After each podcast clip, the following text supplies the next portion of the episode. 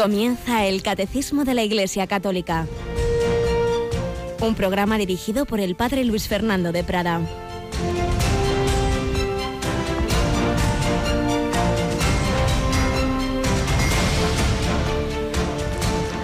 Alabados sean Jesús, María y José. Muy buenos días, muy querida familia de Radio María. El Señor nos concede este nuevo día, este 27 de julio de 2017.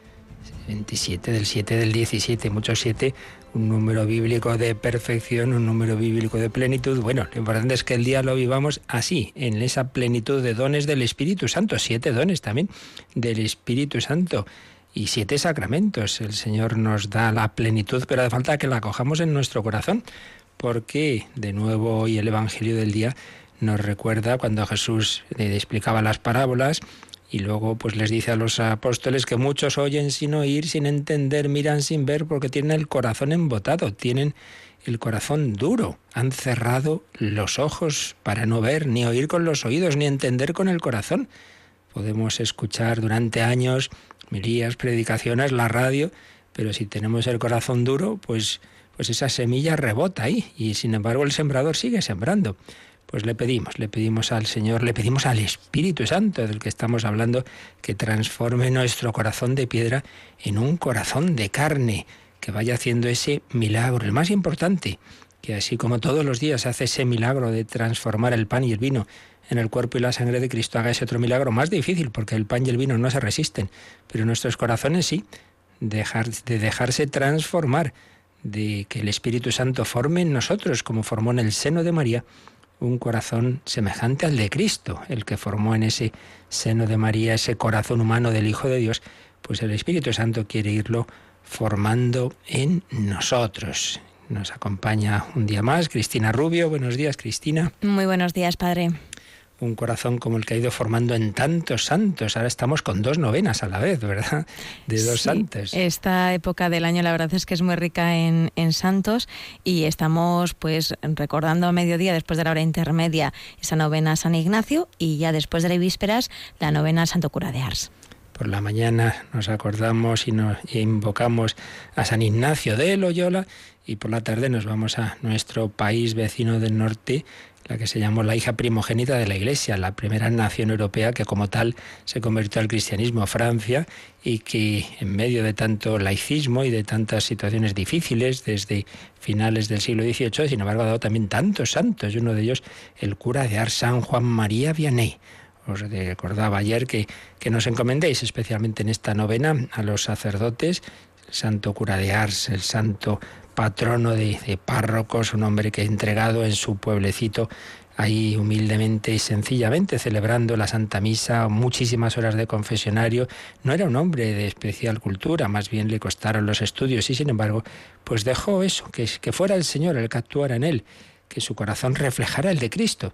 Y así muchas personas se acercaron a Dios y se convirtieron viendo a Dios en ese hombre pues nos encomendamos a él, nos encomendamos a San Ignacio de Loyola, nos encomendamos a todos los santos para que nos ayuden a seguir las huellas de Cristo. ¿Cómo las siguió este converso del que ayer hablábamos un poco y hoy terminaremos alguna pincelada más? Podríamos estar meses hablando de Chesterton, pero bueno, al menos unas pinceladitas de la vida de este laico inglés que desde el agnosticismo acabó en la Iglesia Católica. Pues pedimos al Señor que también nosotros vayamos cada día más siguiendo sus huellas.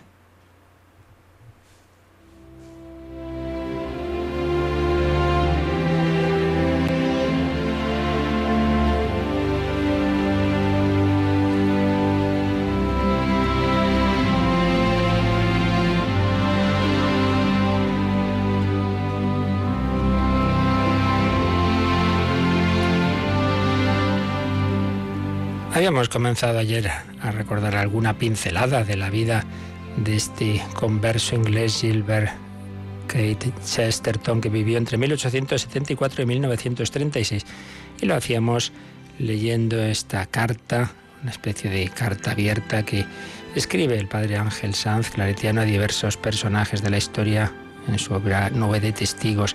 Hemos leído parte de esta carta y estábamos recordando pues como Chesterton era un hombre que Eh, por un lado era muy profundo, muy profundo, muy inteligente, pero por otro lado decía las cosas con mucha simpatía, mucha alegría y por eso comentaba el padre Ángel Sanz que podríamos considerarlo un buen patrono del buen humor, como se suele decir también de su compatriota Santo Tomás Moro.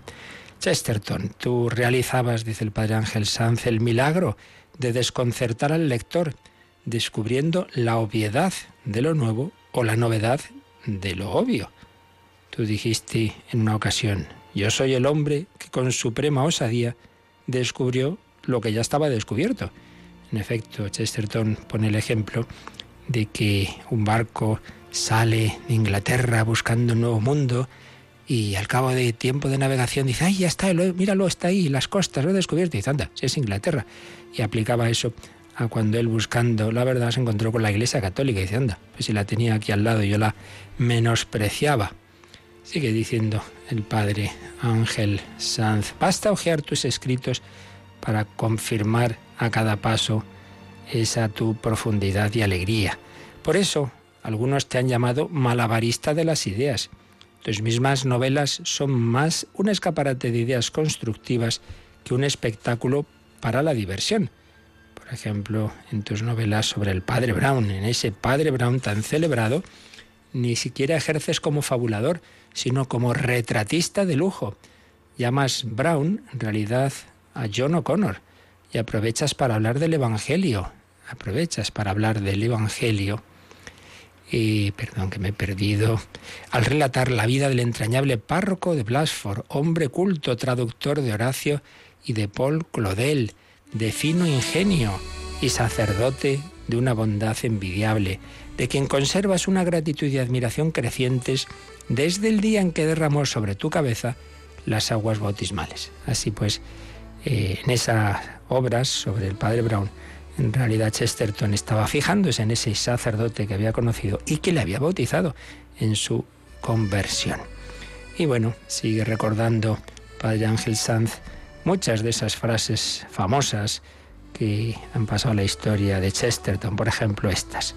Quienes hablan contra la familia no saben lo que hacen porque no saben lo que deshacen. Qué verdad. Qué joya es la familia. Y en estos en este último siglo, pues cuantísimos ataques y qué destrucción tan tremenda de uno de los bienes más importantes de la humanidad. No saben lo que hacen porque no saben lo que deshacen. Otra frase de Chesterton. Nosotros realmente no queremos una religión que tenga razón cuando nosotros tenemos razón. Lo que nosotros queremos es una religión que tenga razón cuando nosotros estamos equivocados. Es decir, que no se trata de que la religión me dé a mí la razón, no, no. Se trata de que yo encuentre la verdad. Si tengo que cambiar, cambiaré, como cambió él. También la mediocridad posiblemente consiste en estar delante de la grandeza y no darse cuenta. Pues sí, esas personas están ante el misterio, están ante lo bello, ante lo grande, ante lo verdadero, no se dan cuenta. También decía, el optimista cree en los demás y el pesimista solo cree en sí mismo. Pues no está mal esta idea. El optimista cree en los demás, ve lo positivo que hay en todos. El pesimista no lo ve y solo se fija en sí mismo, cree en sí mismo, pero también, añado yo, antes o después también se desanima de sí mismo y por eso acaba todo muy negro. Y quizá una de las frases más famosas de Chesterton, cuando los hombres ya no creen en Dios, no es, no es que no crean en nada, es que se lo creen todo.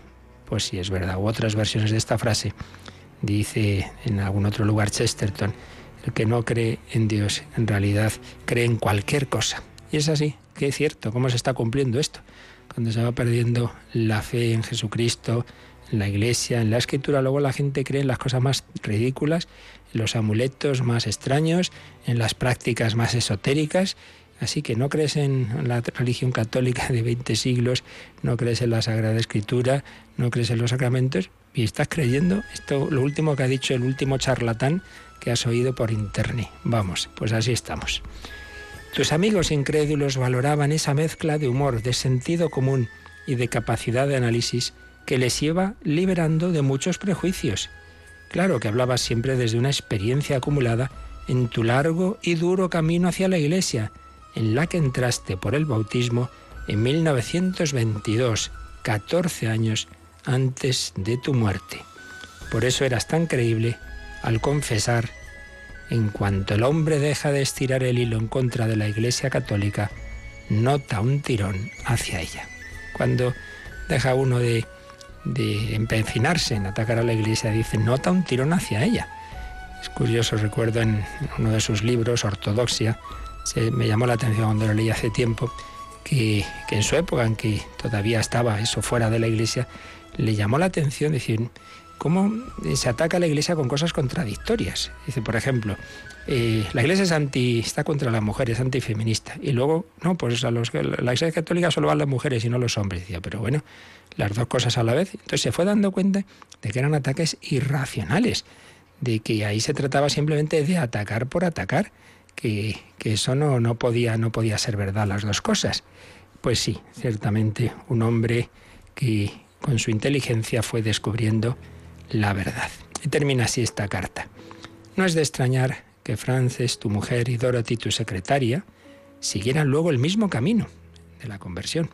Y es explicable que el Papa se hiciera presente en tus exequias con un cariñoso telegrama.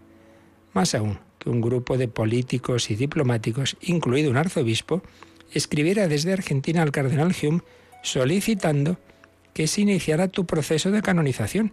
Luego, posteriormente, ha habido otros movimientos en este sentido.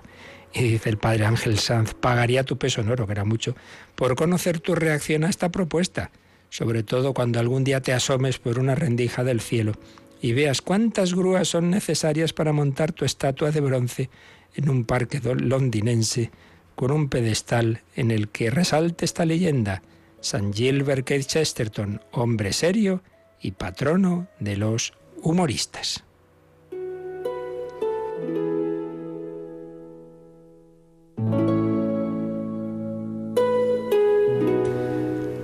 Pues quedémonos con esa, esa mezcla de seriedad, profundidad, búsqueda de la verdad y a la vez ese sentido del humor, ese vivir con alegría, esa fe que, que fue descubriendo Chesterton, que le llevó a la Iglesia Católica. Termino recordando otra anécdota. Cuando todavía estaba en ese proceso de búsqueda, entró así de casualidad en una pequeña iglesia católica y estaba predicando el sacerdote. Por lo visto era un sacerdote pues así mayor, de poca formación, y, y Chester un hombre muy culto, y dijo, madre mía, qué, mal habla este hombre, qué desastre. Pero precisamente eso le hizo pensar, una iglesia que sigue adelante al cabo de los siglos, que mantiene la fe con personas pues muchas veces humanamente pobres, eso tiene que llevarlo Dios, no simplemente los hombres.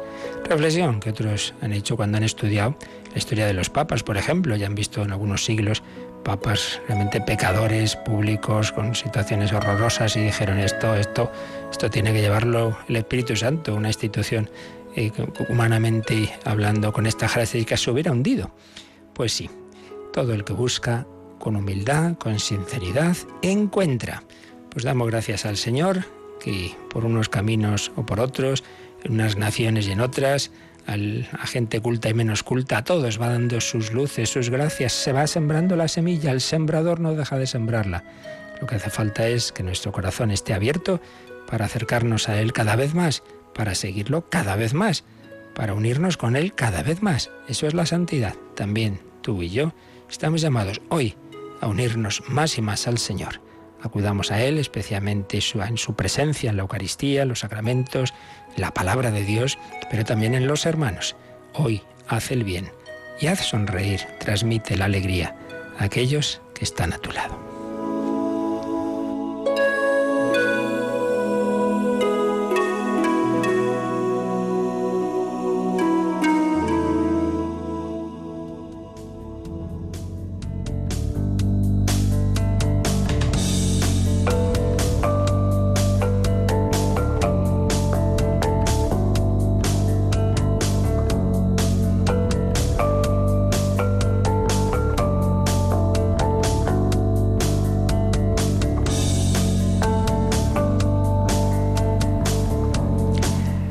Chesterton entró en la iglesia por el bautismo, recibió esa comunicación del Espíritu Santo, un Espíritu Santo que le fue guiando en todo ese camino de búsqueda de la verdad, de la felicidad, que le llevó a la plenitud de la verdad. El Espíritu Santo está activo, el Señor Jesús nos lo ha enviado y nos va guiando. Pues de él estamos empezando a hablar. Hemos entrado esta semana en, en la tercera sección de la explicación del catecismo sobre el credo.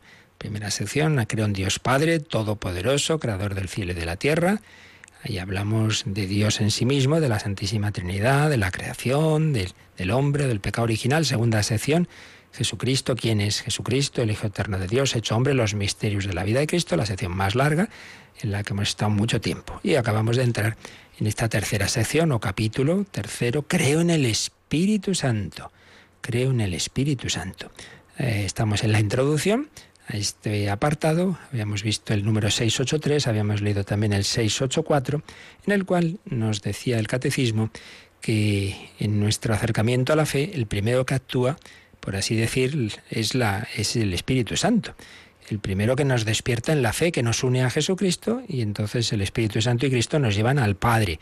Digamos, eh, sería la, explicación eh, lógica, por, decir de alguna manera, de nuestro acercamiento a la fe. Pero si el Espíritu Santo es el primero que toca nuestro corazón, ha sido el último, en cambio, en, en el camino pedagógico de revelación. Dios ha ido revelando su misterio a lo largo de la historia. Y lo, primero que reveló fue que hay un solo Dios.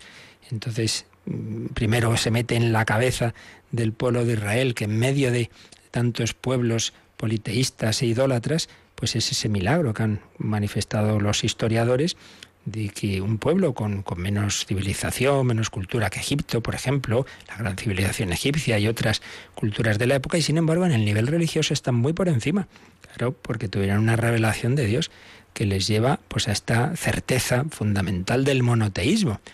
Primero, pues esa revelación de un solo Dios, ese Dios que van a ir viendo como, como el que luego llamaremos el Padre.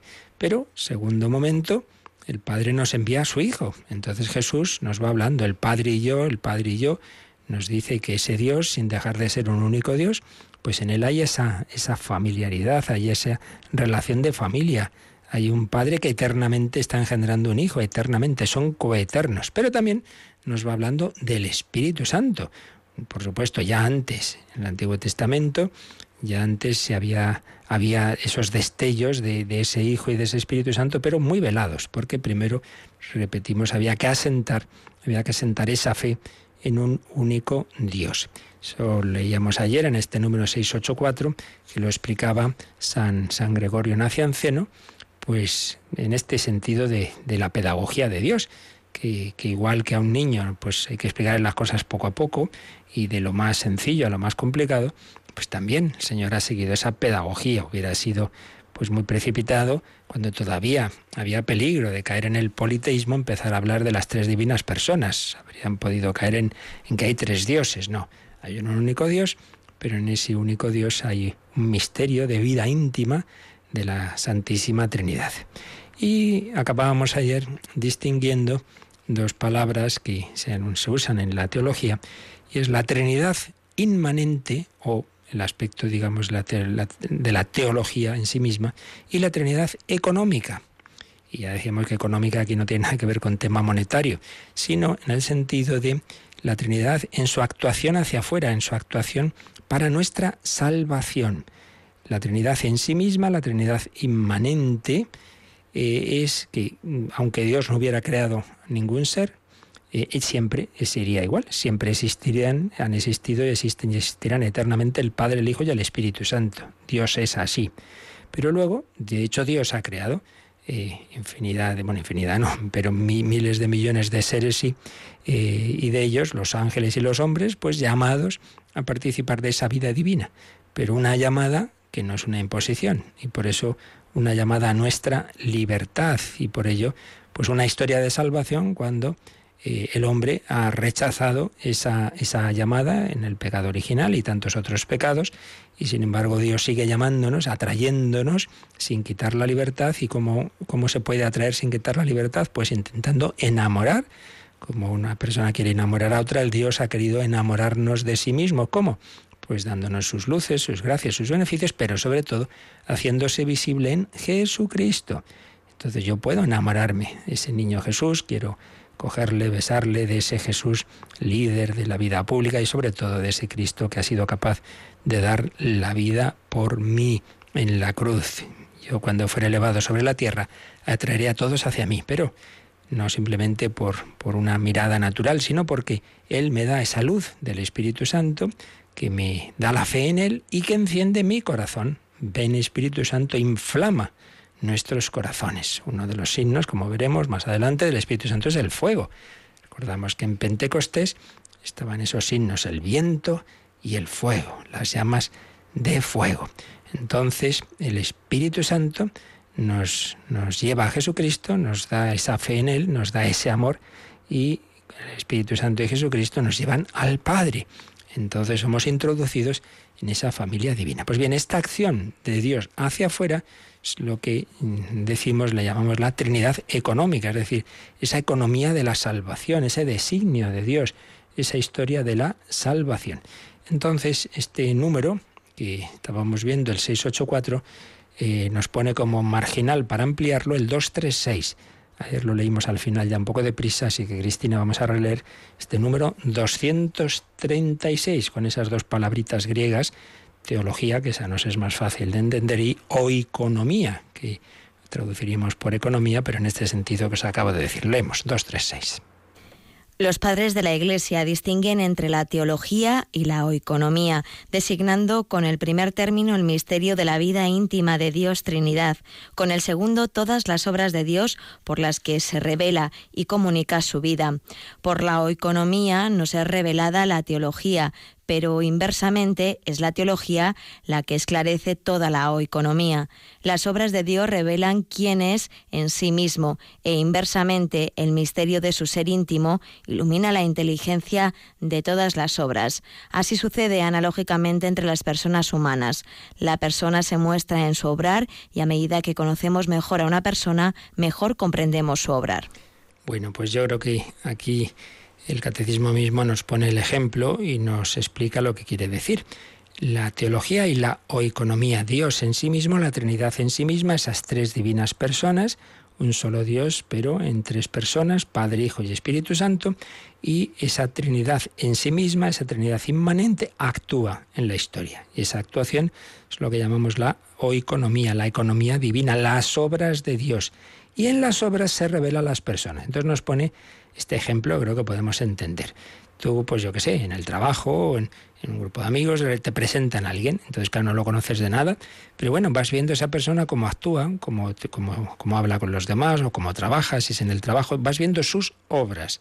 Entonces, por sus obras vas viendo la persona, pues mira, es una persona trabajadora o es una persona amable, es una persona, bueno, vas viendo, vas viendo por sus obras la persona, por la actuación vas conociendo a la persona. Pero si vas teniendo cada vez más eh, confianza con esa persona, se llega a una amistad grande, entonces ya no simplemente es que veas sus obras, es que esa persona te cuenta su vida, te cuenta su intimidad, te cuenta lo que siente, entonces vas conociendo más a la persona desde dentro. Y una vez que conoces más a la persona desde dentro, entiendes también mejor sus obras. Ahora ya las obras las ves desde la persona. Quiero decir que a lo mejor tú antes te equivocabas viendo una actuación, fíjate esta persona qué trabajadora es, pero luego, cuando ya la conoces más, te das cuenta de que eso no es que sea una virtud, sino que a lo mejor, por poner un ejemplo, eh, con ese trabajo está huyendo de un vacío interior, está tapando ese vacío, o está huyendo de que no está bien en su casa, entonces en esos adictos al trabajo que prefieren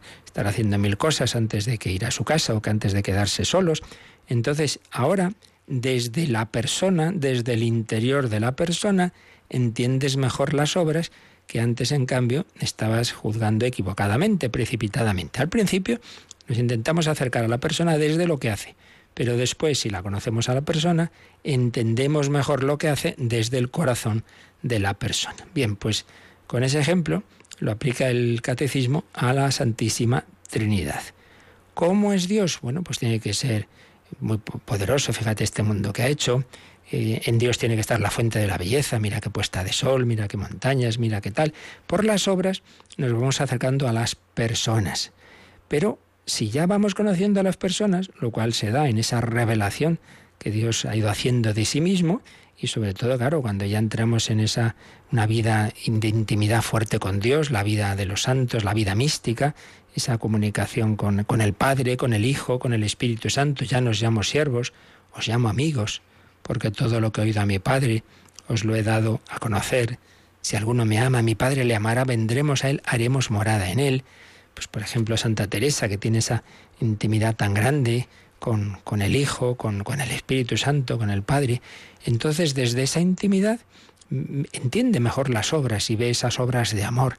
Ve que en la creación estaba ya ese amor que iba a llevarle a Jesús a, la cruz, el, el mismo creador de, del sol, de la luna, de las estrellas, es el que se va a hacer hombre y el que va a subir a la cruz, el que ha creado esos árboles, del que va a brotar esa madera, ese madero del árbol de la cruz, es el que se va a subir a él. Y es el mismo amor el que mueve la obra de la creación y la obra de la redención. Ahora las obras las vemos desde el interior, desde ese fuego eterno de la Santísima Trinidad. Entonces, viendo las obras, de Dios, entendemos un poquito, nos acercamos a las personas divinas. Y ya conociendo quiénes son esas personas, el Padre, el Hijo y el Espíritu Santo, también vamos entendiendo mejor sus obras. Por tanto, hay una mutua relación entre la Trinidad en sí misma, la Trinidad inmanente, la teología, y la actuación de la Trinidad hacia afuera, hacia sus obras, la Trinidad económica cómo actúa Dios, lo que vemos en la historia de la salvación. Pues bien, la Trinidad inmanente, la Trinidad en sí misma, la vimos ya, vimos lo que pudimos ver, obviamente, en la primera parte del credo, cuando decimos creó en Dios. Entonces ahí dijimos que hay un solo Dios, pero tres personas en Dios. Y en esa primera parte, esas primeras catequesis de ese apartado del credo, es donde hablamos del misterio de la Santísima Trinidad que de todas maneras ahora en el número siguiente vamos a, a micro resumir lo esencial de lo que dijimos. Pero en cambio, en este apartado del credo que estamos introduciendo, vamos a fijarnos no tanto en la Trinidad en sí misma, cuanto en su acción hacia afuera, y más en concreto la acción del Espíritu Santo, porque ya hemos hablado de la actuación del Padre, y luego hemos estado hablando mucho tiempo de los misterios de la vida de Cristo, el Hijo de Dios hecho hombre, y entonces en esta tercera sección del credo Vamos a hablar del Espíritu Santo, pero repito, no tanto el Espíritu Santo en sí mismo, en su relación interior con el Padre y el Hijo, que eso ya lo vimos al hablar de la Trinidad, cuanto que vamos a hablar de qué hace el Espíritu Santo en la historia, cuál es su función, cuál es su misión. Bueno, pues eso es lo que vamos a ir viendo a partir de ahora. Pero antes de eso, el catecismo nos va a recordar precisamente lo esencial de lo que ya vimos sobre el Espíritu Santo en sí mismo. Y eso es lo que hace en el siguiente número del Catecismo, el 685. Vamos a leer este número. Cristina. Creer en el Espíritu Santo es, por tanto, profesar que el Espíritu Santo es una de las personas de la Santísima Trinidad, consubstancial al Padre y al Hijo, que con el Padre y el Hijo recibe una misma adoración y gloria. Por eso se ha hablado del misterio divino del Espíritu Santo en la teología trinitaria, en tanto que aquí no se tratará del Espíritu Santo, sino de la economía divina. ¿Veis lo que decíamos ahora? Vamos a tratar eh, de la, del Espíritu Santo en la economía divina, en la acción de Dios hacia sus criaturas, en la actuación de Dios en la historia de la salvación. Pero nos ha recordado antes de ello que creer en el Espíritu Santo es profesar que el Espíritu Santo es una de las personas de la Santísima Trinidad, consustancial al Padre y al Hijo.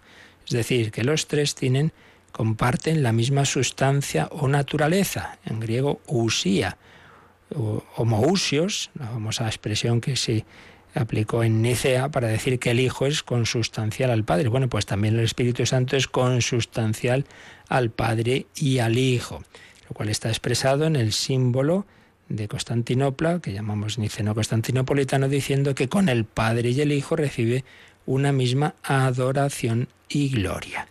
Es esta nuestra fe en estas tres personas divinas y concretamente en esta tercera persona de la Santísima Trinidad. Enseguida Vamos a precisar un poquito más lo que significa esta fe en las tres personas divinas, pero vamos ante todo a invocar a este Espíritu Santo. Ayer oíamos parte de esta canción, de este himno que tuvo la JMJ de Sydney 2008, eh, que precisamente se centraba en el Espíritu Santo. Vamos ahora a oír más completamente esta, esta canción, este himno a modo de oración, para que también nosotros pidamos esa luz y esa fuerza del Espíritu Santo.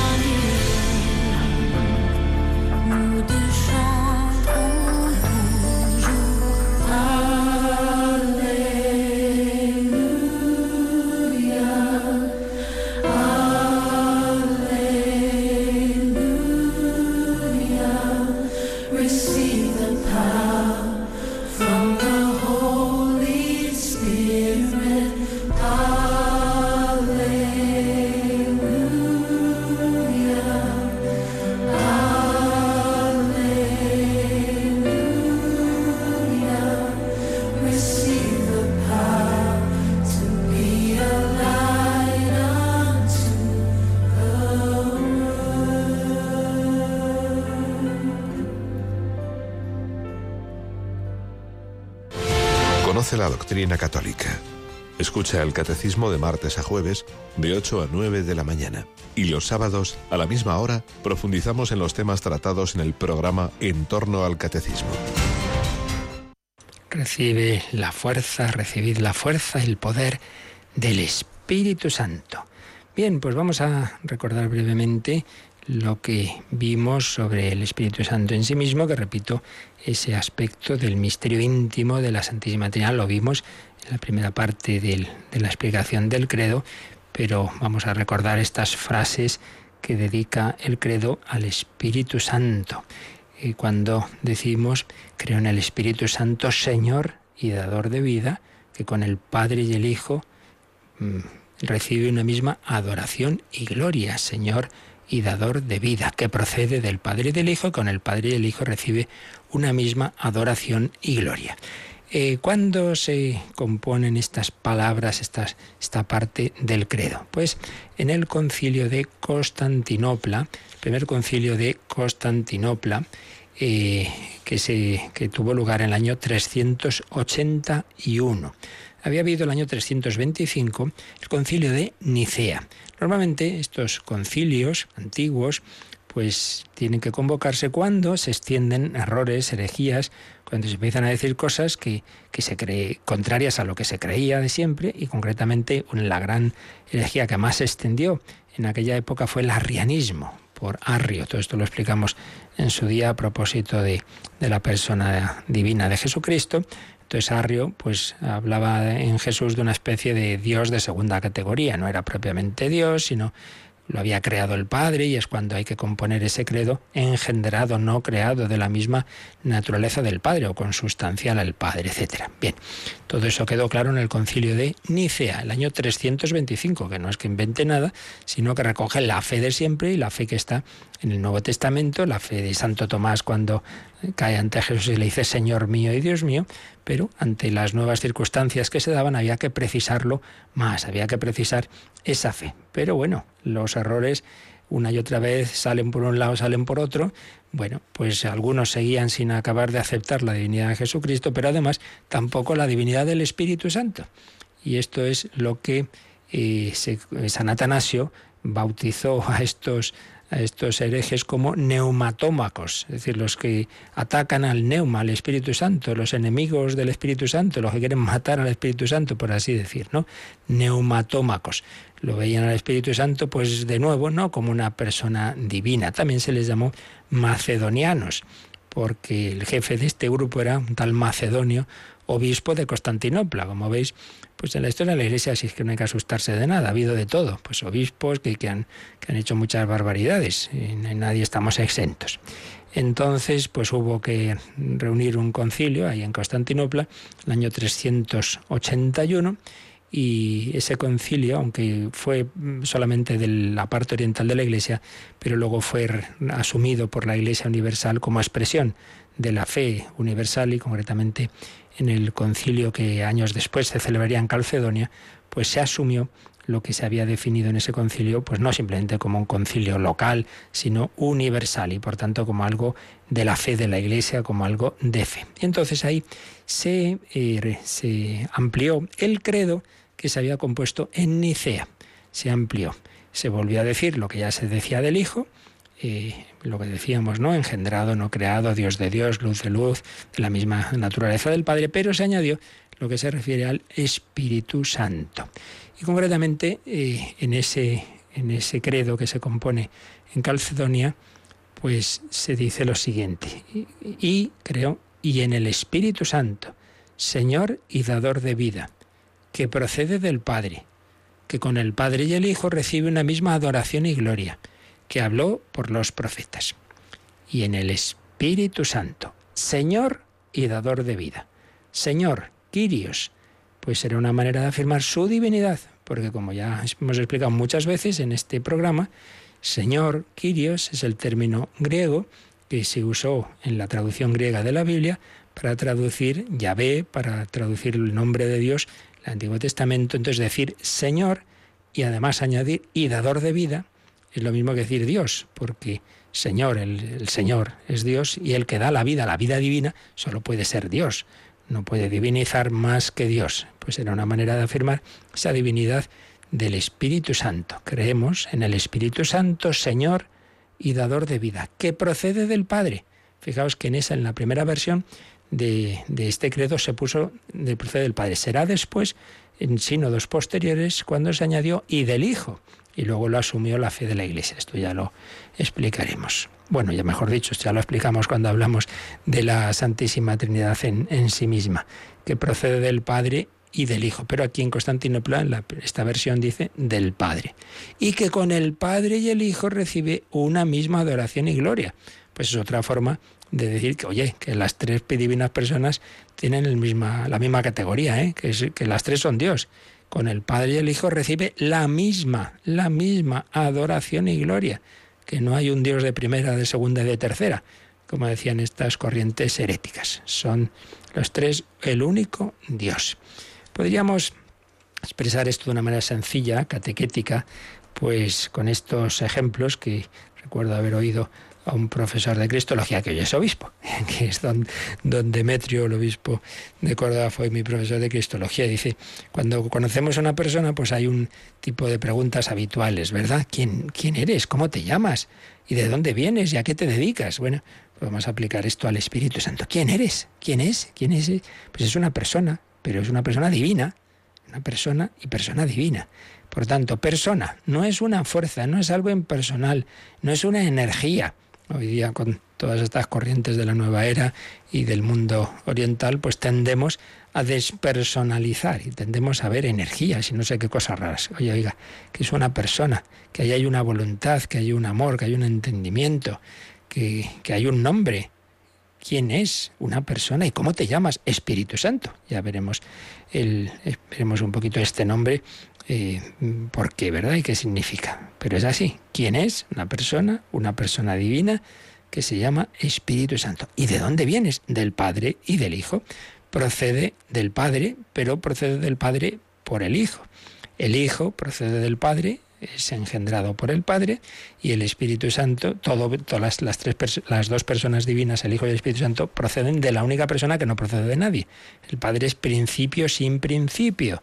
Del Padre procede el Hijo, pero el Espíritu Santo procede del Padre por el Hijo, que como les gusta decir a los orientales, o del Padre y el Hijo, que es como se plasmó posteriormente en el credo. Bien, no vamos a entrar ahora en, estas, en estos matices, pero es así. El Espíritu Santo internamente, en ese misterio íntimo de la Trinidad, procede. Procede no quiere decir que es creado, no, no, son coeternas las tres divinas personas. No es que primero está el Padre, luego tiene al Hijo y luego el Padre y el Hijo tienen al Espíritu Santo. No, esto es todo simultáneo. Claro, a nosotros esto nos cuesta porque, claro, nosotros primero es una persona, luego engendra un hijo, no, no. En Dios es simultáneo, el Espíritu, el Espíritu Divino, el Espíritu Infinito tiene esas acciones inmanentes en que el Padre eternamente está pensando, por así decir, y ese pensamiento es su Hijo. Y el Padre y el Hijo, amándose, ese amor es el Espíritu Santo. Más o menos la explicación psicológica de la Trinidad que, ya viene de San Agustín, ese misterio íntimo de Dios, el poder fecundo, infinitamente fecundo del Espíritu en Dios. Por tanto, ¿quién es? Una persona, una persona divina, ¿cómo te llamas? Espíritu Santo, ¿de dónde vienes? Del Padre y del Hijo. ¿Y qué haces? Uh, pues un montón de cosas. Y concretamente aquí se nos dice que es dador de vida, el que nos da la vida divina, y también que habló por los profetas, es decir, que antes, antes de su plena comunicación en Pentecostés y en la vida de la Iglesia, antes ya, por supuesto, estaba actuando. Y esto tengámoslo claro, porque a veces nos hacemos un poco de lío, como si hubiera un Dios del Antiguo Testamento. ¿Quién, quién hablaba eh, en el Sinaí? Yahvé. Bueno, ¿y quién es Yahvé? La Santísima Trinidad. Claro, no, no hay otro Dios. El Padre, el Hijo y el Espíritu Santo. Hablaba el, Hijo, pues que la palabra de Dios es el Hijo, pues en realidad quien estaba hablando en el Antiguo Testamento es el Hijo, porque es la palabra, porque es la expresión de Dios. Y es el verbo, es el logos. Y eh, que está revelando la palabra del Padre y está comunicando al Espíritu Santo. No hay que olvidar que Pentecostés, una fiesta judía, la fiesta de, la revelación de la ley en el Sinaí, una fiesta con origen en el mundo de la agricultura, pero que recordaba también esa comunicación de la ley en el Sinaí, eh, precisamente esa, esa escena en que hay mm, esa, esa, gran tormenta, que el pueblo tiembla, etcétera. Bueno, pues la, ley que Dios iba a comunicar, esos diez mandamientos, en el Sinaí, en el luego en Pentecostés, en el Pentecostés del cenáculo cristiano, va a ser la ley interior del Espíritu Santo, la ley del amor, la ley de que Dios va a poner en nuestros corazones, ese fuego del Espíritu Santo que va a hacernos capaces de cumplir la ley que ya se había dado, pero que no éramos capaces de cumplir. Amar a Dios sobre todas las cosas y amar al prójimo como uno mismo, más aún, como Cristo nos ha amado como Cristo nos ha amado, dando la vida incluso por el otro, más por tanto que a uno mismo. Eso supera las fuerzas humanas. Por eso necesitamos al Espíritu Santo. ¿Qué hace el Espíritu Santo? Pues todo esto, el transformarnos interiormente, el unirnos a Cristo, el darnos la fe, el darnos las virtudes, todo un misterio de vivificación sobrenatural. Por eso la Iglesia no tendría ningún sentido sin esa actuación del Espíritu Santo, si no todo sería teatro. Yo voy a la misa no a ver teatro y a ver qué cosas dice el cura, voy a recibir el Espíritu Santo y porque actúa el Espíritu Santo, lo que dice el sacerdote va a tener una eficacia, va a transformar el pan y el vino en el cuerpo y la sangre de Cristo. Y cuando yo me confieso no le estoy contando mi vida a un hombre, estoy recibiendo ese perdón de los pecados, porque Jesús resucitado les dice a los apóstoles, recibid el Espíritu Santo, a quienes perdonéis los pecados les quedan perdonados. No, no, no es ningún invento de la Iglesia la confesión. Está ahí, en ese capítulo 20 de San Juan, cuando Jesús resucitado se aparece a los apóstoles en el cenáculo y les dice que precisamente el Espíritu Santo, que es el que es capaz de purificarnos y perdonarnos los pecados, se comunica a través de la Iglesia. Recibid el Espíritu Santo. A quienes perdonéis les quedan perdonados. Les quedan perdonados es se llama la pasiva teológica, es una manera de decir Dios perdona, Dios perdona los pecados. Así pues, ¿quién eres? ¿Cómo te llamas? ¿De dónde vienes? ¿Qué haces? Pues son estas preguntas que mm, básicamente están respondidas en estas expresiones que decimos en el credo. Creo en el Espíritu Santo, Señor y dador de vida, Dios por tanto, que procede del Padre y del Hijo, que con el Padre y el Hijo recibe una misma adoración y gloria, y que habló por los profetas. Y esto, que como digo, está en el, en el credo eh, que se compone en Constantinopla, y luego ya pues lo llamamos el, símbolo niceno constantinopolitano, porque es básicamente estaba compuesto en, en Nicea, pero se añaden estas frases y alguna cosa más en Constantinopla, porque como decimos, había esa herejía de los neumatómacos que rechazaban o que no tenían una fe clara y firme en la divinidad del Espíritu Santo. Pero ya hemos citado aquí también varias veces que Pablo VI, en año 1968, había convocado un año de la fe, como luego Benedicto XVI, bastantes años después, convocaría otro. Un año de la fe ante las crisis de fe tan tremendas que había en esos años revueltos.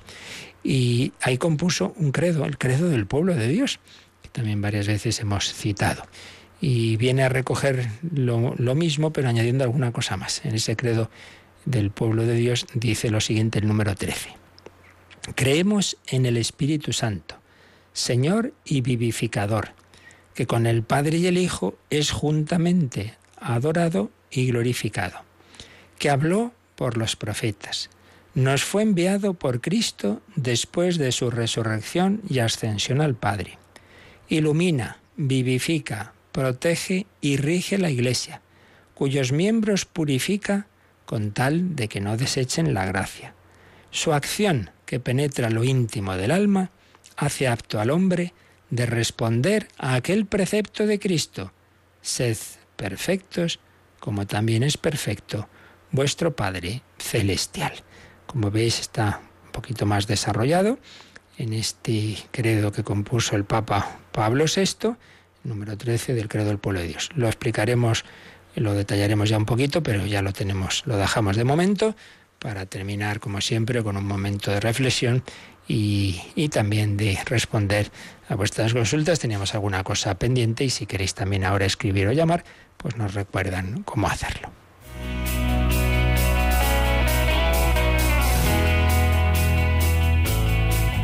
Participa en el programa con tus preguntas y dudas.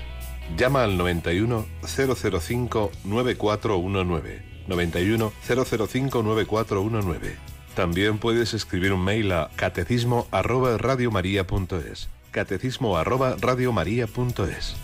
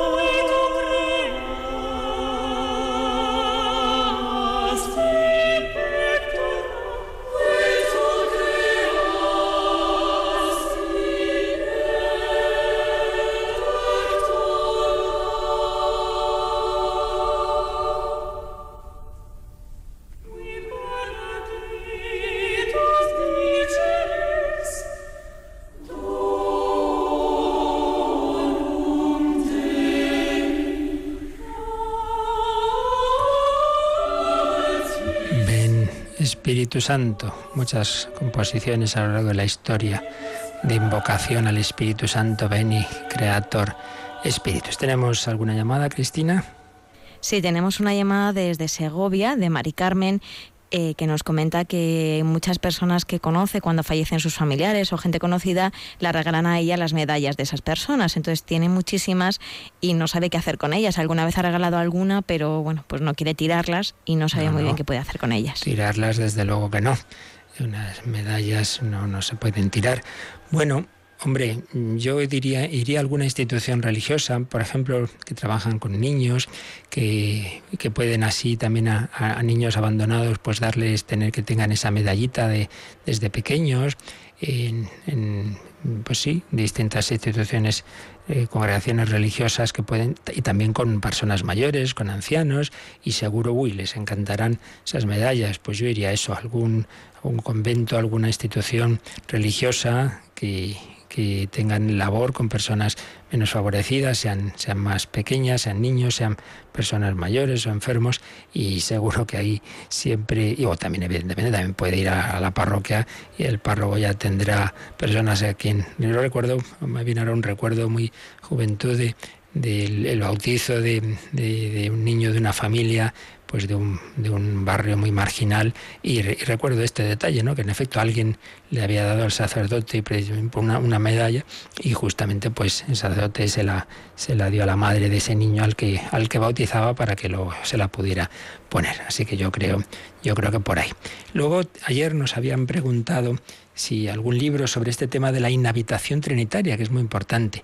La verdad es que así específico solo sobre ese tema no, no sabría yo decir uno en particular, pero en general los grandes tratados que hay de la vida espiritual y de la teología espiritual, pues suelen dedicar bastantes páginas a este tema. Por ejemplo, hay un libro clásico, bastante, dos volúmenes, muy voluminoso, pero en fin, es un clásico del dominico padre Garigula Grans, Las tres edades de la vida interior y no solo es, digamos, no es meramente doctrina así más o menos teórica, no, no, no, es de aplicación práctica. Las tres edades de la vida interior.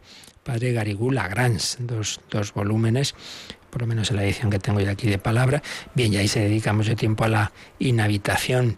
Luego hay otro libro estupendo de un sacerdote carmelita que poco, hace poco ha sido beatificado, el padre María Eugenio del Niño Jesús muy amante de Santa Teresa, de Santa Teresita. Quiero ver a Dios, una joyita de libro que va pues explicándonos las distintas etapas y, medios buenos para la vida espiritual y pues también obviamente habla de la inhabitación. Si queremos algo más resumido y además accesible por internet, nuestro bien conocido en Radio María, Padre José María Iraburu, junto a don José Rivera, escribieron ya mm, fallecido y, declarado venerable, por cierto, don José Rivera, esperando la posible beatificación, pues escribieron Síntesis de Espiritualidad Católica. Y esto además se puede acceder a través de Internet y se puede uno descargar o encargarlo y ya está a la Fundación Gratis Date. Gratis Date está en Internet, Gratis Date, Síntesis de Espiritualidad Católica. Y hay varias páginas sobre la inhabitación, misterio que debemos vivir pues esa presencia del Padre, el Hijo y el Espíritu Santo en nuestra alma. Y luego también tenía por aquí un correo de Alberto desde León eh, sobre algo muy, muy sencillo, pero que, que bien le entraba la duda, el tratamiento escrito eh, al Señor. Obviamente dice, cuando hablo del Señor, de Dios, uso las mayúsculas, pero si hablamos de su misericordia, de su alianza, estas palabras deben ir con mayúscula. Bueno, de eso no hay nada establecido, eso más bien son normas de la academia. Hoy día se tiende mucho a la minúscula.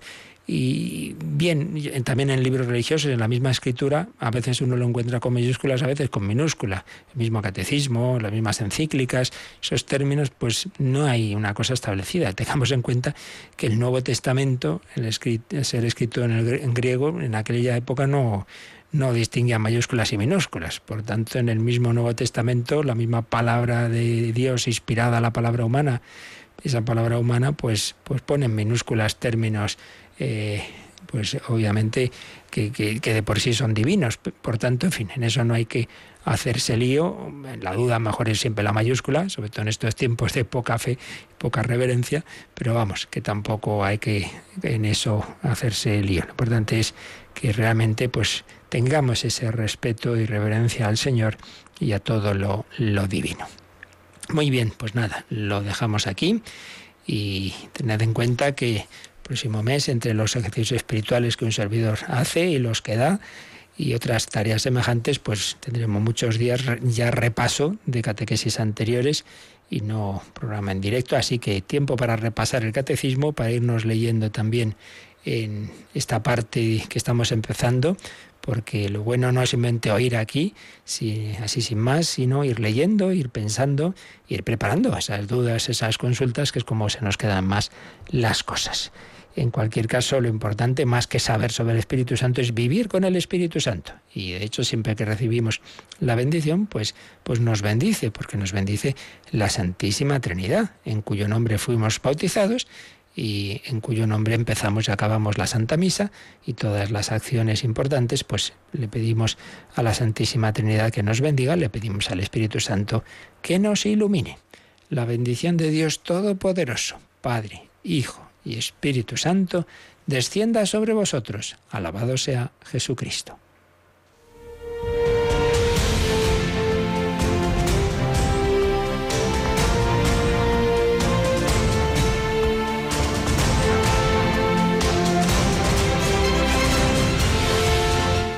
Han escuchado en Radio María el Catecismo de la Iglesia Católica, un programa dirigido por el Padre Luis Fernando de Prada.